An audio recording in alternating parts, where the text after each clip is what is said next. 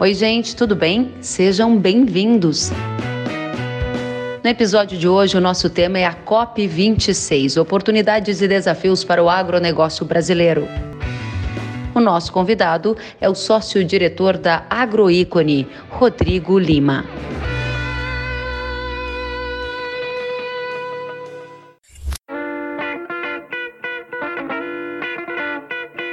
Seja muito bem-vindo, Rodrigo. Como vai, Kellen? Obrigado, é um prazer estar aqui. Muito obrigado, o prazer é todo meu, que eu sei que você está fazendo ajustes na sua agenda para nos atender neste horário, porque aí, que horas são aí, Rodrigo? 10 horas.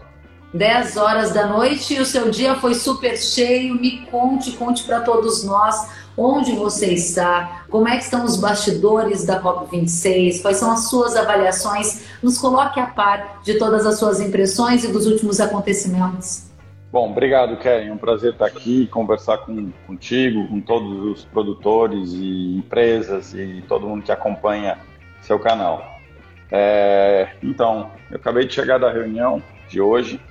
É, eu estou em Edimburgo, a reunião é em Glasgow, então tenho que pegar trem, por isso eu estava super preocupada de conseguir chegar no horário, porque a, a, conexão no treino é muito boa. Então vamos lá, é, é, hoje é o quarto dia da reunião, a reunião começou domingo, na verdade, com, com o, o, o, o, lado político, né, da participação dos presidentes, uhum. ministros, e de domingo foi até terça, na verdade, uhum. até ontem com a presença maciça de vários chefes de Estado e vários anúncios, e é o lado político que toda reunião tem, tentando elevar o nível da discussão e, e os políticos se comprometendo e trazendo metas, a discussão de neutralidade de emissões, né, que é, que é o, o grande objetivo do Acordo de Paris, uh, que é nada mais é do que a quantidade que você emite de gás de efeito estufa ser igual ao que você remove de gás de efeito estufa. Então, a movimentação foi muito intensa do ponto de vista político. E pensando no Brasil, é, a gente teve na segunda-feira o anúncio é, feito lá no Stand Brasil, teve um evento. O Stand Brasil tem, tem uma conexão com Brasília, tudo que está acontecendo lá em Brasília e com o que está acontecendo aqui. Então, tem evento aqui e lá, transmitido para cá. E, está muito bonito o stand, tem várias discussões sendo trazidas né, para apresentar e, e, os stands que tem, né, que são os lugares dos eventos. A, a reunião é a negociação, os temas lá da negociação, o mercado de carbono, financiamento, é, o grupo lá de Coronija, que é o grupo que discute agricultura, que está vendo como que vai avançar a discussão de agricultura. Uhum. É, e naturalmente tem os estandes, porque você reúne, tem, tem, tem dado 10 mil pessoas, até meio-dia tem 10 mil pessoas no evento. Caramba. Todo mundo, todo mundo com teste de Covid todo dia, faz em casa, tem que obrigar, obrigatoriamente reportar, sair em 15 minutos o resultado, no máximo. Se não reportar, não entra lá. Você tem que uhum. mostrar o, o comprovante que você está negativo, senão você não entra. Uhum. E máscara tá assim, tá bem sério nesse aspecto. E acho que com vacinação e, e, com essas medidas, acho que é minimamente seguro. Então a reunião tá lotando 10, hoje meio-dia e 30 e pouquinho chegou a mensagem. 10 mil pessoas lotou. Eu quero ver semana que vem como é que vai ser, porque a segunda semana normalmente tem mais gente, né? Nossa. Então, e aí tem os vários stands, e tem lá o stand do Brasil também. E aí, na segunda-feira, o ministro do Meio Ambiente anunciou é, uma, um aumento da meta brasileira, que era de 43% de redução de emissões até 2030, que passa a ser de 50%. Uhum. E apresentaram uh, de que forma a gente pretende fazer isso, certo? Uhum. E, e, confirmaram a neutralidade de emissões até 2050, que tinha sido anunciada pelo presidente em abril na cúpula de líderes sobre o clima. Uhum. Uh, e no documento que depois o Ministério do Meio Ambiente publicou no site, tem lá o conjunto de ações que o Brasil pretende adotar para atingir essa meta de 50%.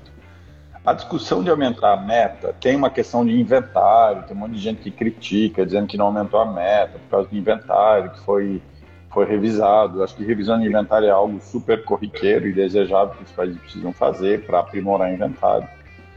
É, o que, a meu ver, é um sinal positivo, e o Brasil começa a COP com outra pegada, que é, bom, aumentamos a nossa meta a despeito dessa questão de inventário, da discussão técnica que pode uhum. ser feita sobre isso. E trazemos, com base nesse documento, diretrizes para alcançar a neutralidade climática em 2050, um conjunto de ações que o Brasil pretende implementar. E a maioria delas o Brasil já implementa. Então, tem toda a questão de, de redução de desmatamento, que é, no final das contas, o, a pedra no sapato da, do Brasil dentro da agenda climática pelo fato do desmatamento ter aumentado muito nos últimos anos, as emissões aumentam e aí o Brasil acaba, é, no final das contas, ficando no, no holofote aí das discussões. É sempre importante lembrar, e aí trazendo outras ações que o Brasil destacou, que é, a gente tem emissões de energia como o maior problema de emissões a nível global, o que não significa que desmatamento não é um problema. E uhum. quais são os países que mais desmatam?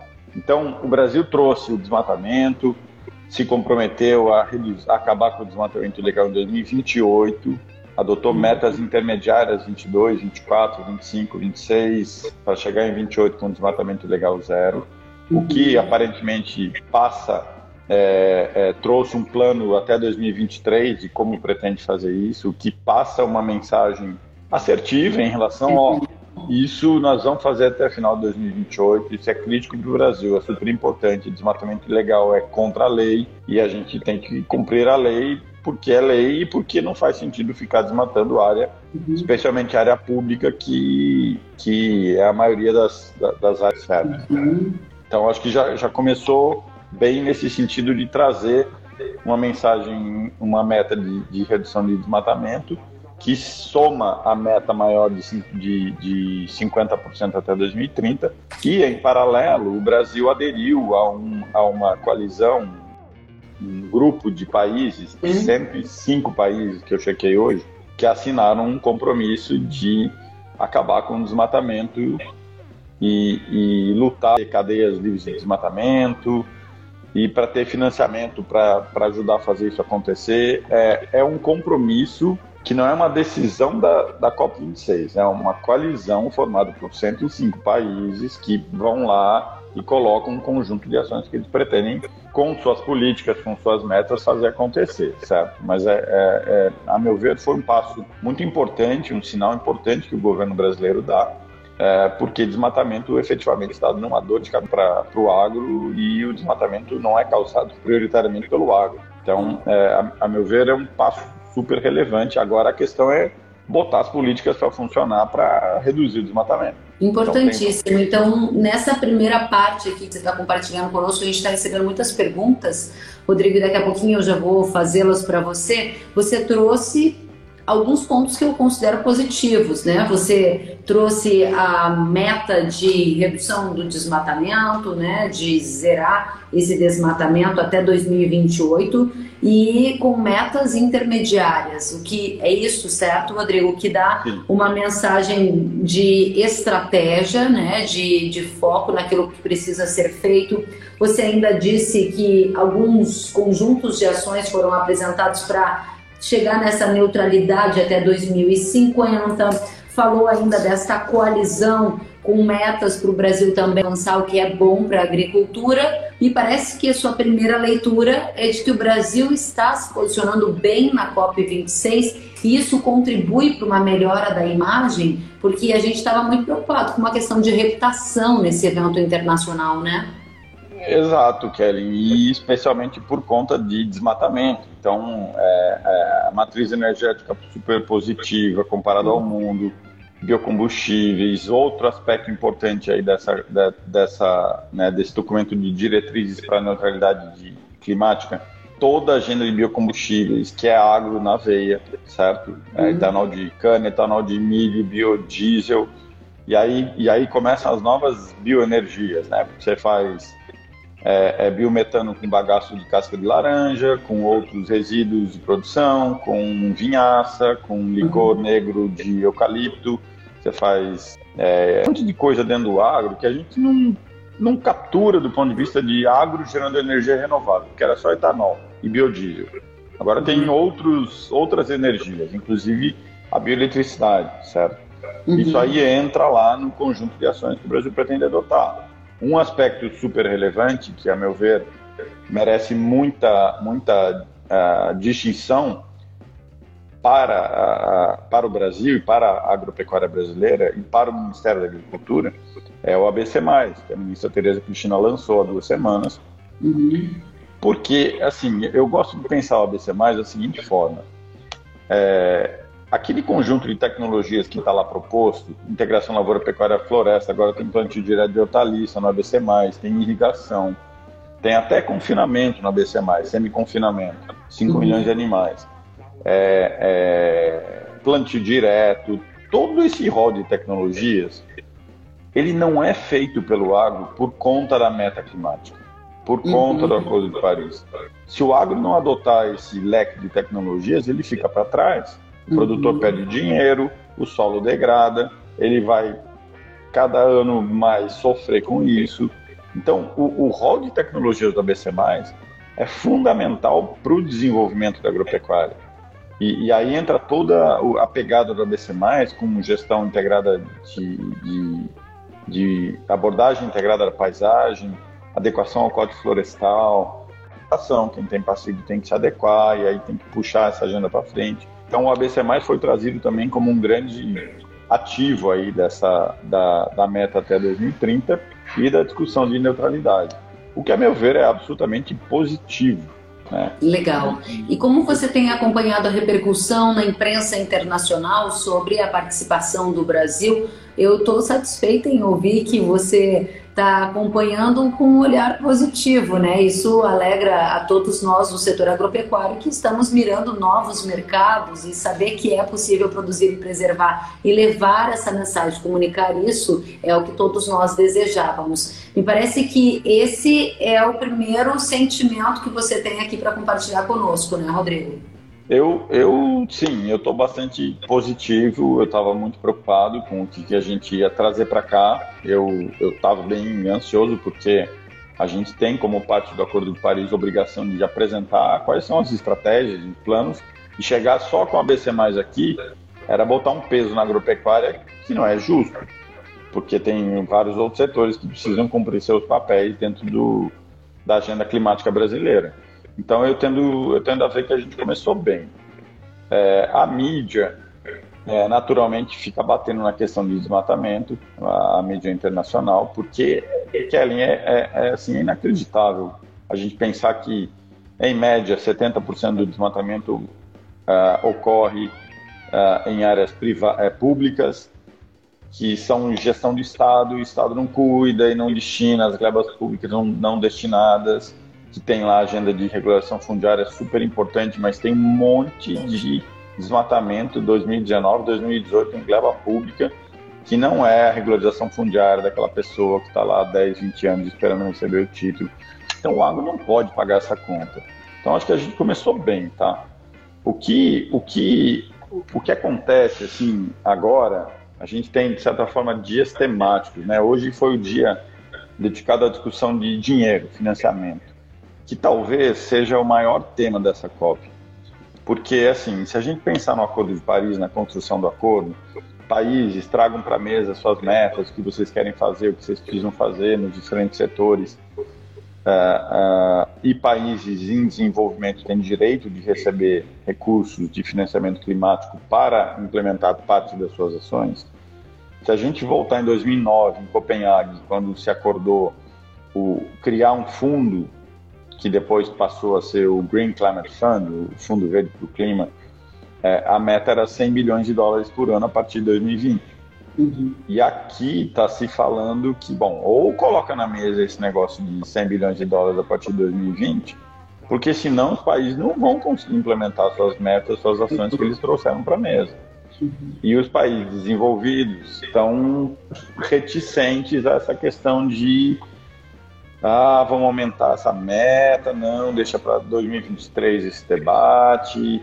Teve, teve é, se eu não estou enganado, foi qual país que colocou uma proposta de 700 milhões, 700 uh, ah, bilhões por ano. Já vou lembrar qual país que foi. E a Índia foi lá e falou que é um trilhão por ano. Então, se a gente não tem nem 100 partir para 700, depois para um tri, é tudo negociação, faz parte. O ponto é, se desmatamento não, não avança, é, desmatamento, se financiamento não avança, os países em desenvolvimento começam a bloquear todos os outros temas principais, como a negociação do mercado de carbono, que é, de certa forma, junto com o financiamento, são os dois temas mais relevantes dessa reunião. Então, aí entra a geopolítica da negociação. A gente tem amanhã, quinta e sexta, e sábado, é, um momento de tentar lapidar várias coisas para poder ter textos novos no começo da semana que vão para um alto nível. Aí você começa a ter reuniões de alto nível. É, por isso é super importante ter o ministro do Meio Ambiente aqui. É, o embaixador Paulino do Itamaraty está coordenando pelo Itamaraty, é super experiente. É, e, e, aí é, é, intrigante, sabe? Porque é, é, uma dinâmica muito complexa de negociação, porque é são muitos temas, são vários detalhes em cada tema, são vários grupos. E, e é, é, assim, é um negócio muito particular, é só enxergando para tentar entender como é que é. Até hoje eu não consegui montar o quebra-cabeça inteiro. O que eu acho que é importante para o Brasil é assim, a gente começou a sinalizar que a gente está super comprometido, nós é, é, é, não se pode olhar so, só sobre o Brasil em relação às metas, porque a nossa meta não é pequena uhum. É, pela contribuição histórica que a gente tem é, ao aquecimento global. É, e aí eu adoro pensar na agropecuária, porque qual país está trazendo para essa COP um plano como o ABC+. Uhum. Ninguém está. Só nós estamos trazendo um plano com a cara, com o recheio que o ABC mais tem, com toda a governança e com todos os benefícios que ele pode gerar. Então, assim, do ponto de vista do agro, eu acho que a gente está super bem é, em relação ao que vamos fazer. E aí tem, tem tarefas, a gente tem que melhorar inventário, a gente tem que ter capacidade de fazer contabilização de emissões para capturar carbono no solo, trazer isso para o inventário, porque hoje a gente não faz isso para tra trazer credibilidade para os dados da agricultura tropical brasileira, porque senão a gente fica usando dados internacionais que normalmente usam agricultura é, é, europeia temperada e aí se faz o quê? Aí a gente sempre vai ter dados que não são tão bons. E isso não acontece da noite para o dia, não acontece em um ano. É, a gente tem que jogar o jogo. Não adianta a gente ficar.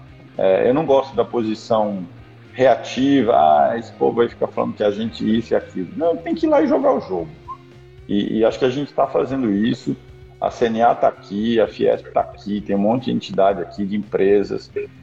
É, é, porque sacaram que essa agenda é importante para a agricultura uhum. brasileira. É importante, então, sim, a gente entender e saber com vocês que são é, especialistas nisso, né, Rodrigo, como a gente aproxima esses mundos. Você mesmo disse a dificuldade de montar esse quebra-cabeça, mas são as discussões que acontecem em cúpulas como essa que acabam interferindo nas formas como a agropecuária vai funcionar aqui porque elas são também um norteador para o mercado consumidor, para que tipo de exigência, para aquilo que a gente dá mais ou menos peso. E aí tem muitas perguntas aqui da audiência, eu vou fazer algumas delas para que a gente possa trazer a nossa discussão também para um lado prático, que é o que a nossa audiência quer saber, é o que muda. O Jovan pergunta: e o retorno financeiro para a preservação das matas. Você disse que hoje o tema foi financiamento. Temos avanços nesse sentido? O que você diria para a nossa audiência? Gilvan, a tua pergunta é, é super boa e, assim, eu não. Eu sou super pessimista em relação a cada um vai receber um dinheirinho por conta da preservação da, da vegetação nativa. Uhum. Acho que isso é um. Eu não acredito nisso, tá, Karen? Eu, eu entendo que é, quem vai receber dinheiro para manter floresta é o governo. Como o governo vai alocar esse dinheiro é outra conversa.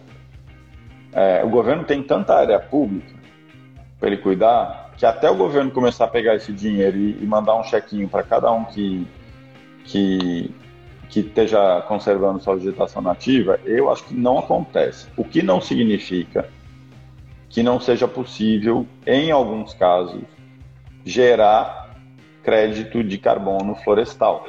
Por que em alguns casos? Porque se a Kellen tem uma área de 50 hectares de APP, o volume de carbono que ela tem é muito pequeno, certo? Agora, se eu tenho uma área de 5 mil hectares de reserva legal, opa, a gente está falando de um volume totalmente diferente dos 50 hectares da Kellen. Então, Kellen, você vai ter que buscar um PSA lá, um pagamento de serviços ambientais, é, vai ter que buscar um arranjo local lá do seu estado, é, é, totalmente diferente, tá? Mas a ideia de produtor, você tem uma mata de 200 hectares, 500 hectares, você vai começar a ganhar dinheiro depois da COP26, isso não vai acontecer. Porque a gente só vende alguma coisa para alguém se tiver quem compre o que a gente quer vender. E crédito de carbono, isso é uma coisa importante que eu acho que vale a pena pensar usando essa metáfora. Vai ter, quando o mercado for definido, eu acho que o artigo 6 vai ser definido aqui, vai ter um monte de detalhe que vai ter que ser trazido no ano que vem, já está no texto lá de negociação, uhum. os países vão ter que apresentar como que a sua NDC está conectada com as metodologias que vão gerar crédito. Então, não é uma coisa automática. Janeiro já tem gente vendendo crédito. Não é, não é trivial assim. É, é, então, assim, vai ter, quando tiver definido quais metodologias podem gerar crédito de carbono pra, e começar a geração de crédito, vai ter todo um registro no, no, no órgão que está sendo criado agora nessa COP, que vai ser criado, porque senão fica um negócio solto, né? Cada um tem um crédito, fica uma uhum. bagunça e aí Aí vira aquela discussão da integridade ambiental, que precisa ser seguida. Então, é, é, eu, eu, eu, acho que vai ser possível ter crédito de carbono florestal, só que o crédito de carbono florestal vai competir com inúmeros outros créditos. E aí o comprador do crédito, ele vai querer, ele pode escolher, certo? Ele pode escolher o crédito que ele quiser. Eu vou querer um crédito de energia renovável determinada lá que que eu quero. Aqui tem um projeto florestal super bacana, com uma comunidade local lá envolvida, uma tribo indígena, vou fazer esse, esse projeto. Então, o, o, o demandante do crédito, ele pode escolher. E aí o florestal pode ser um tipo de crédito. E aí o, o governo recebe dinheiro para a floresta dentro de um projeto, de, de, de uma categoria de projetos chamado redução de emissões por desmatamento e degradação, RED Plus, que não é mercado de carbono. É, é, um, é um, outro tipo de projeto, mas é governo. O, o, o, Ministério do Meio Ambiente vai captar o recurso, os estados podem captar esse tipo de recurso e desenvolver projetos. É uma outra coisa. Tá? Então, eu gosto de ser. Eu sou muito direto em relação a essa pergunta, porque eu já participando desses debates, assim, eu, eu, vejo a ansiedade do produtor em receber, uhum. mas assim, por que, que o europeu recebe e o americano recebe para a vegetação que ele mantém? Que não é a, o racional do nosso código. Ele recebe porque o governo paga. Porque eles têm dinheiro para fazer isso, nós não temos. O governo não tem dinheiro para pagar. Deveria ter. O código de 34 falava isso, o governo ia restaurar a vegetação que não existisse. Nunca fez. Então, eu, eu acho que a gente tem que tem que andar com cuidado nessa, nesse aspecto.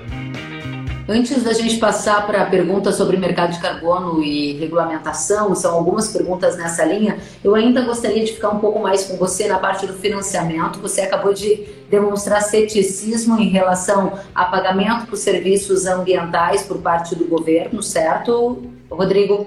E aí a minha pergunta é: algumas semanas nós vimos o próprio governo anunciando a CPR verde como um mecanismo para atrair o mercado e fazer o mercado ser uma fonte pagadora. Vimos também alguns avanços no Floresta Mais. Como você avalia estes aspectos? Porque no final das contas, o produtor talvez esteja menos importar, é, menos se importando com qual vai ser a fonte pagadora, mas sim com o recurso entrar ou não entrar na conta dele, né?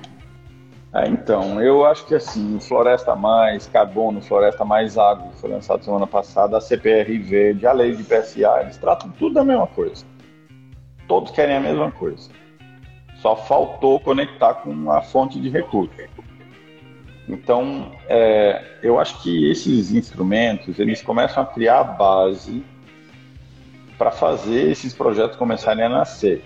E aí, assim, a meu ver, é, é, é é, parceria com a cadeia produtiva que, que quer o desmatamento evitado, que quer a conservação, que quer atrelar o carbono ao negócio dele. Então isso tem que ser construído, tá? Eu acho que é possível sim que o produtor tenha um benefício por ter a vegetação nativa, mas isso precisa ser construído.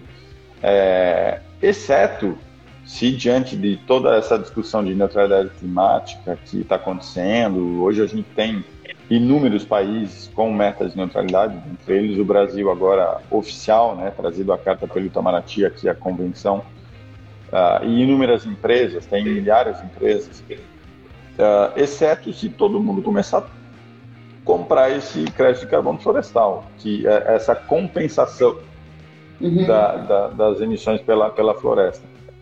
Se isso acontecer, aí eu acho que começa a ganhar formato, mas eu ainda sou, sou, sou cauteloso, tá? Muito bem. Rodrigo, há pouco eu vi uma pergunta aqui da nossa audiência sobre as práticas ESG, né? E essa é uma questão muito forte no mercado que leva em questão a parte ambiental, a parte de governança, a parte social. E a gente ouve muito que há no mercado uma demanda grande por investimentos verdes. De outro lado, a agropecuária se mostra como uma agropecuária que tem esse ativo, né?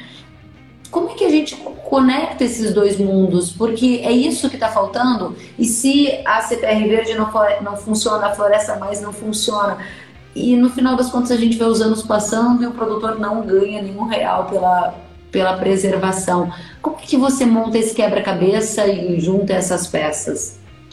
Se a gente, se a gente pegar as SPS ABC lá do, do ABC, que são os sistemas, práticas do ABC, é, tudo aquilo lá tem a ver com mitigação e adaptação à mudança do clima. Então, o, o ABC, tem um conjunto de critérios verdes. Uhum. Isso é inegável. Certo? Vai reduzir emissões, que é bom para adaptação, vai recuperar o solo, tem um monte de coisa boa lá. É, o ABC, foi aprovado mas o documento final lá, que tinha todos os eixos estratégicos, toda a parte de financiamento, quando falava de financiamento ESG, não saiu ainda. Eu estou super curioso, porque inclusive a gente fez um, uma nota técnica lá para o Ministério falando especificamente sobre o financiamento ESG, porque assim, se os fundos de semana passada no evento da Embaixada Brasileira que os caras têm um monte de grana para investir, eles têm um monte de tecnologia para trocar, é, é, para vender também. É, e eles querem investimento sustentável. Então, assim, se você pegar é, o exemplo lá do, do, da rede LPF, que, que, que, criou aquele fundo, captou aquele uhum. recurso e criou o fundo chamado Sustainable Agriculture Finance Facility para financiar LPF, produtor rural para fazer LPF com recursos externos, nada de, de política plano safra, nada disso. Por quê? Porque tem gente que topa financiar isso. Então o ABC+, ele é um prato cheio para financiamento ESG. Aí depois tem a questão social, tem que ver o que, que o financiador ESG, o financiador vai dizer o que ele quer, certo? E você vai entrar no negócio com ele porque você está interessado. Então, uhum. acho que é um ganha-ganha. Então, eu, eu gosto de pensar no ABC como uma base para começar a trabalhar de forma muito mais contundente aí, o que significa é, financiamento sustentável na agropecuária brasileira, vindo do setor privado. E a gente tem que ser muito hábil em trabalhar isso com os financiadores internacionais, os fundos de pensão, porque o fundo de pensão lá na Dinamarca semana passada, os caras não querem desmatamento se eu quero investir em você, eu vou dizer eu quero. Se você desmatar, mesmo legal, eu não invisto em você. Vou investir no Rodrigo. É, é uma decisão do fundo. O produtor pode querer ou não pode querer. É, aí é uma outra, é uma questão de mercado. Então, eu acho que a gente tem um ativo muito grande com o ABC+, e, e, com, e com, com, uma estratégia da agropecuária brasileira dentro de uma agenda que é super relevante, que é a mudança do, do clima. Legal. Para captar financiamento. Muito bem, esse tema financiamento ele rende muito. Tem gente perguntando aqui como faço para ganhar dinheiro com a minha mata? Tenho X alqueires, o outro está dizendo tenho Y. Todo mundo quer saber, né? Como faz para entrar nessa agenda. O Júlio Araújo está dizendo aqui, parabéns sempre pela abordagem dos temas, informações que agregam. Fico muito feliz que vocês estejam gostando. E depois de financiamento ou até ali disputando a prioridade da nossa audiência está o mercado de carbono. A pergunta que veio é: o mercado de carbono será regulamentado? E a outra pergunta que veio é justamente do Lofantana, e ele diz: como podemos quantificar as emissões e os sequestros? Então, são duas perguntas sobre o mesmo tema. Tá. Bom, vamos lá. É, eu vou começar pela quantificação, porque ela é importante para o mercado no final das contas. Uhum. É, toda atividade humana ela emite gás de efeito estufa, é, as, as, as, as, emissões antrópicas. Então, a agricultura no mundo inteiro emite, não é no Brasil. A galera adora meter o dedo no Brasil, no mundo inteiro emite, certo?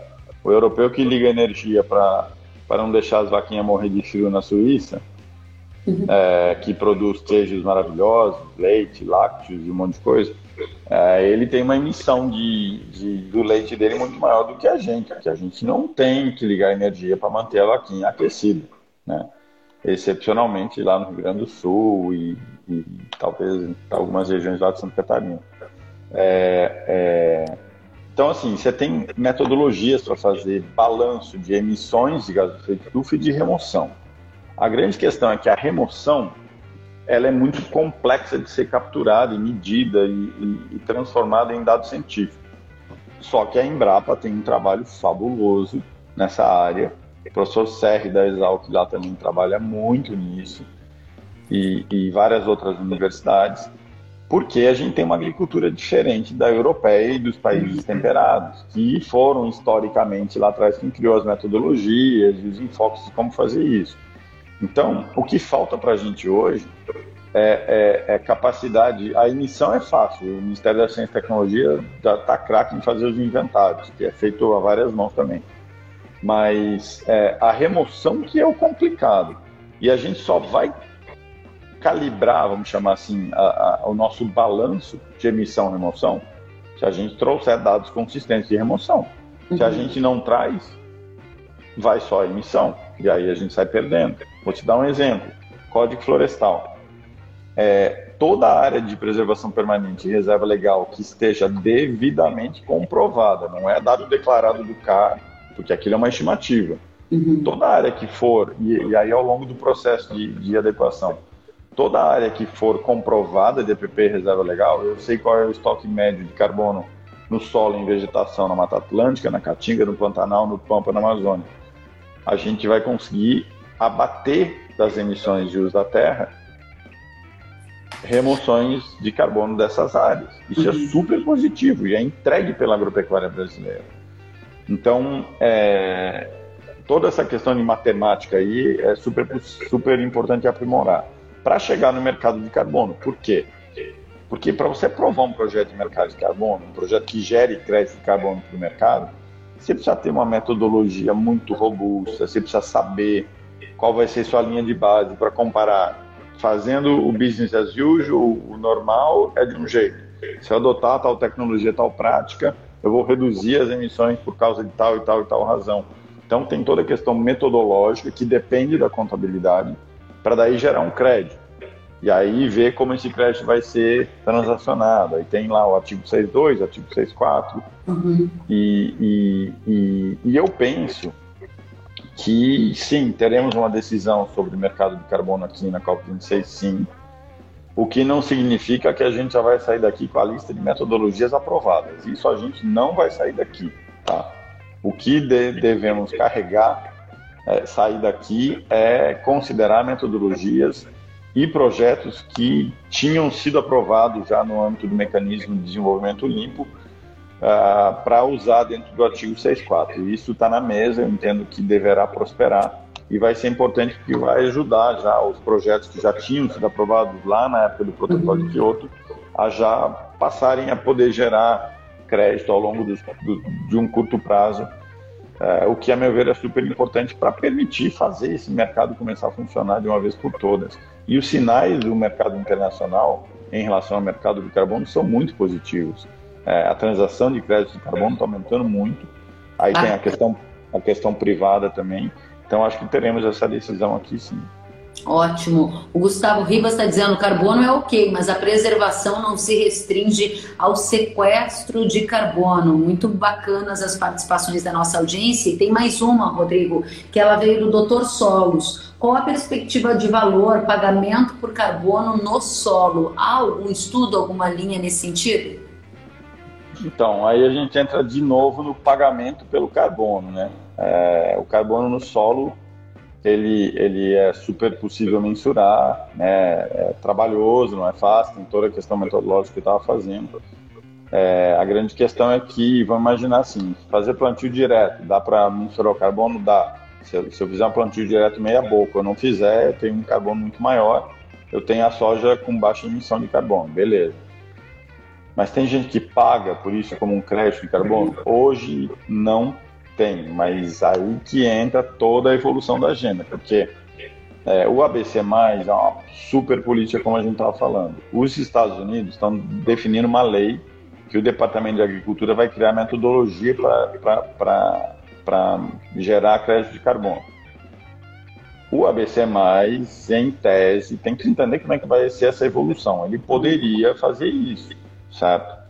E aí a Embrapa tem lá carne de carbono neutra, soja de baixa emissão. O Celso Moretti, o presidente da Embrapa, tem falado aqui é, que estão trabalhando com, com um protocolo para baixa emissão de couro, de leite, não lembro qual. Leite acho que já tem, na verdade, foi lançado recentemente, mais um produto. Uhum. Por quê? Porque você tem como capturar isso. E tem gente que pode começar a adotar isso e fazer lá um acordo com uma cadeia de supermercado e ter um benefício. Então, é, é, a questão é assim: você não usa um ativo que você tem, que é um ativo é, que você sabe que tem lá a biodiversidade, que você sabe que tem lá o carbono, se você não tangibiliza ele e não mostra que ele é isso aqui.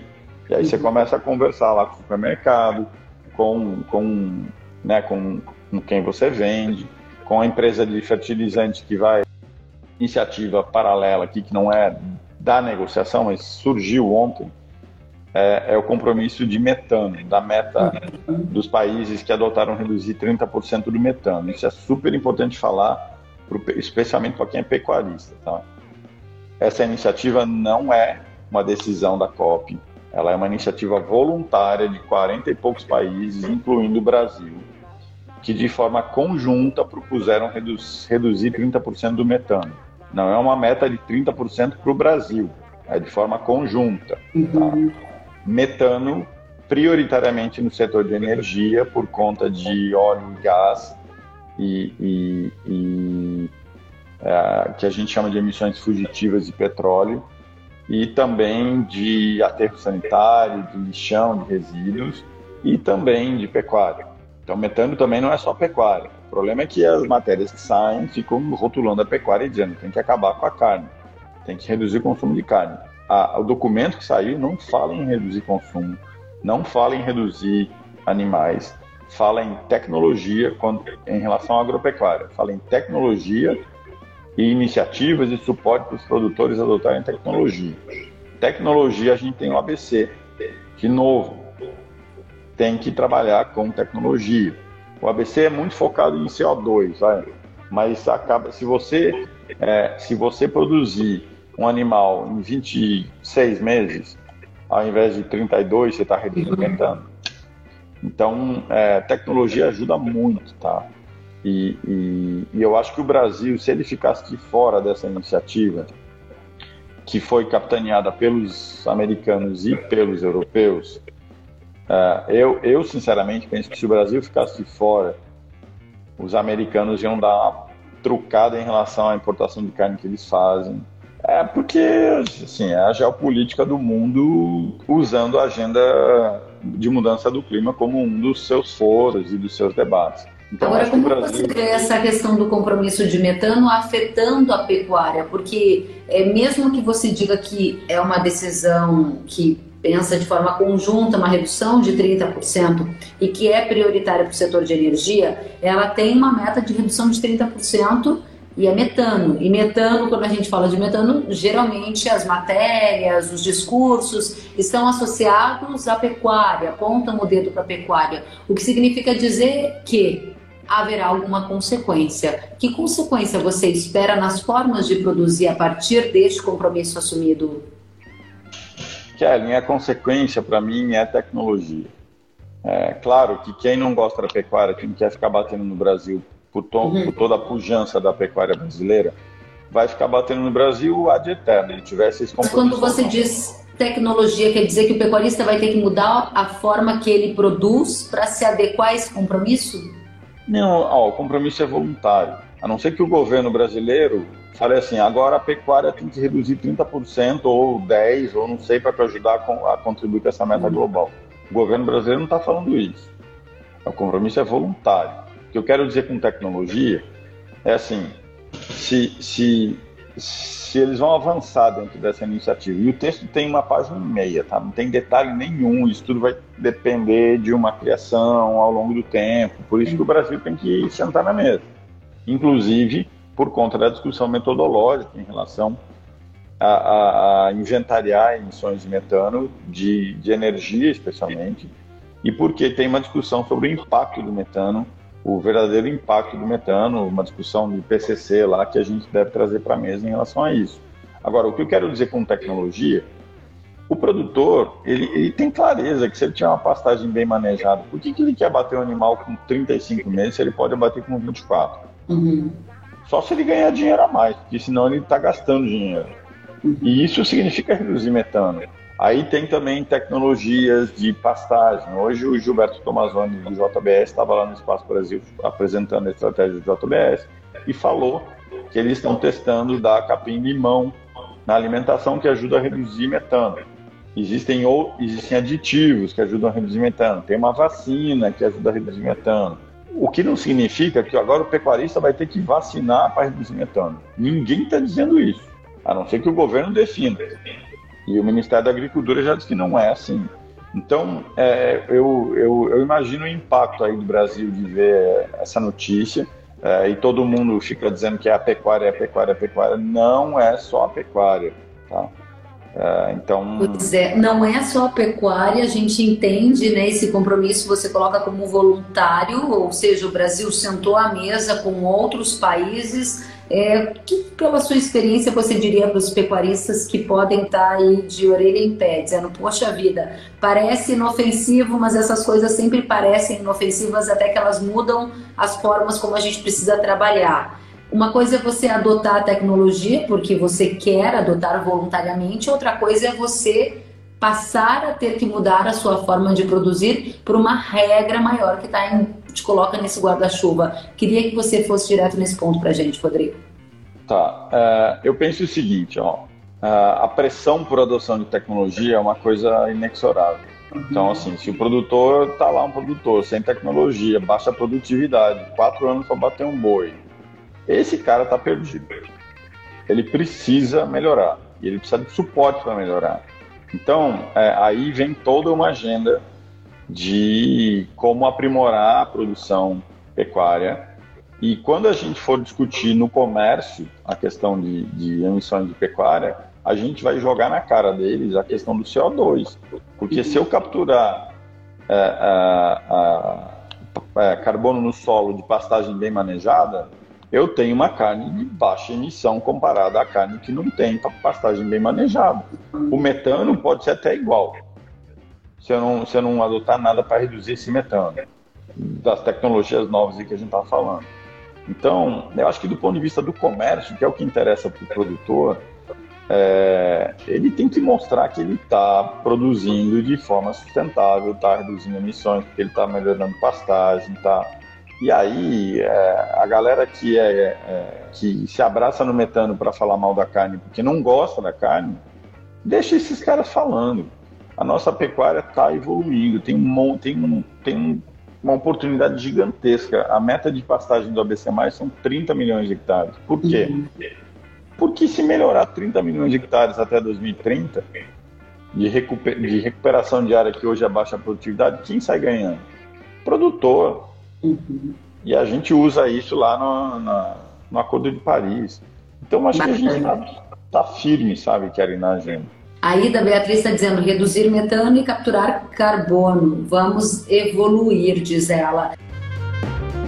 Muito legal. Rodrigo, eu sei que já são quase 11 da noite aí. Eu já vou te liberar para você descansar. Amanhã você tem uma agenda super cheia. Muito interessante a conversa que nós acabamos de ter. E eu gostaria que você listasse para gente: olha, produtor brasileiro, agropecuarista, três itens para você anotar, pelo menos até hoje, COP26, que estão no centro da discussão e que vão afetar a vida do agro brasileiro.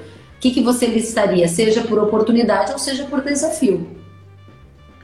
Tá. É, eu acho que primeiro ponto, a agropecuária brasileira está super envolvida na agenda de mudança do clima, queira ou não, por conta dos impactos que ela, ela sofre. A gente uhum. esse ano está vendo vários eventos climáticos extremos aí, todo mundo é, sofrendo com isso. E ano a ano isso vem acontecendo cada vez mais. Então, assim, o produtor, acho que ele não tem que ter medo da discussão da agenda climática. O business dele é produzir o que ele produz. Então, o produtor não pode agora falar, oh, agora eu vou ganhar dinheiro com carbono. E, e, o negócio dele é produzir leite, produzir boi, produzir flor, peixe. Se tiver uma oportunidade de ganhar dinheiro com um negócio chamado carbono, a gente vai discutir esse negócio, olhar isso. Vai, vai, vai ter isso acontecendo. Então, acho que ele não deve misturar os negócios, tá? É, é, tem que enxergar como uma oportunidade, mas também não caia em, em, em venda de gente que está aí vendendo. Ó, oh, ano que vem você começa a receber um chequinho, eu, eu, duvido que isso aconteça, tá? Você nunca vende nada se não tiver quem compre. Você fica com um monte de oferta na mão e não vende. É, e eu acho também, Kelly, no final das contas, que diante das relações né, ao longo da cadeia produtiva, é, mostrar que, tá, que, que, que, que, essa agenda climática, que essa agenda de produção reduzindo impactos, é, é, isso é super importante ao longo da cadeia produtiva hoje em dia, chegando até o consumidor.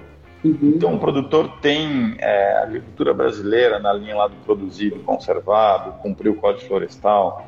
Acho que tem que destravar de uma vez por todas esse negócio do Código Florestal. O João Adam está fazendo um trabalho super bom lá no Serviço Florestal brasileiro. Então acho que assim a gente tem tem tá, tá trilhando um caminho muito relevante, sabe? Que vai dar força para a agropecuária brasileira. A gente não, não, não deve ter vergonha de ninguém e a gente tem que estar tá muito forte para mostrar o que a gente faz em termos de evolução e tirar essa fantasma do desmatamento ilegal do, da, de cima do agro, porque isso é muito injusto e infelizmente causa, causa impacto. Legal. Rodrigo, te agradeço demais pela disponibilidade em estar aqui conosco. Aprendemos demais com você. Vamos manter contato, afinal de contas, você tem mais uns dias aí na COP26. A nossa audiência está aqui elogiando a sua participação, dizendo que foi muito bacana. Muitas mensagens, muita gente dizendo a importância de tratarmos esse tema com transparência. Gustavo aqui está dizendo parabéns pela live, sensacional. O Tiago está dizendo maravilhosa conversa, disse a Ida, parabéns. E assim assim por diante. Muita gente perguntando se a live vai ficar gravada, vai ficar gravada e vai estar disponível em todas as plataformas de podcast. A Triquia está aqui aplaudindo e assim por diante. Muito obrigada, Rodrigo. Descanse e nos mantenha informado das oportunidades e dos desafios que você está farejando por aí. Eu que agradeço, Karen, a super oportunidade de poder conversar com todo mundo, todos vocês. Estou à disposição, vou ficar aqui até o final, volto só dia 13 e acho que a gente vai ter cada, cada dia é uma coisa, uma, um, uma coisa nova e estou aqui à disposição de vocês. Vamos voltar a conversar. Rodrigo, fique bem, até a próxima, viu? Uma boa noite para você e para todos. O conteúdo vai ficar disponível em todas as plataformas de podcast, YouTube, aqui no Instagram e nas demais mídias sociais. Até a próxima. Tchau, tchau. Obrigado. Tchau, tchau.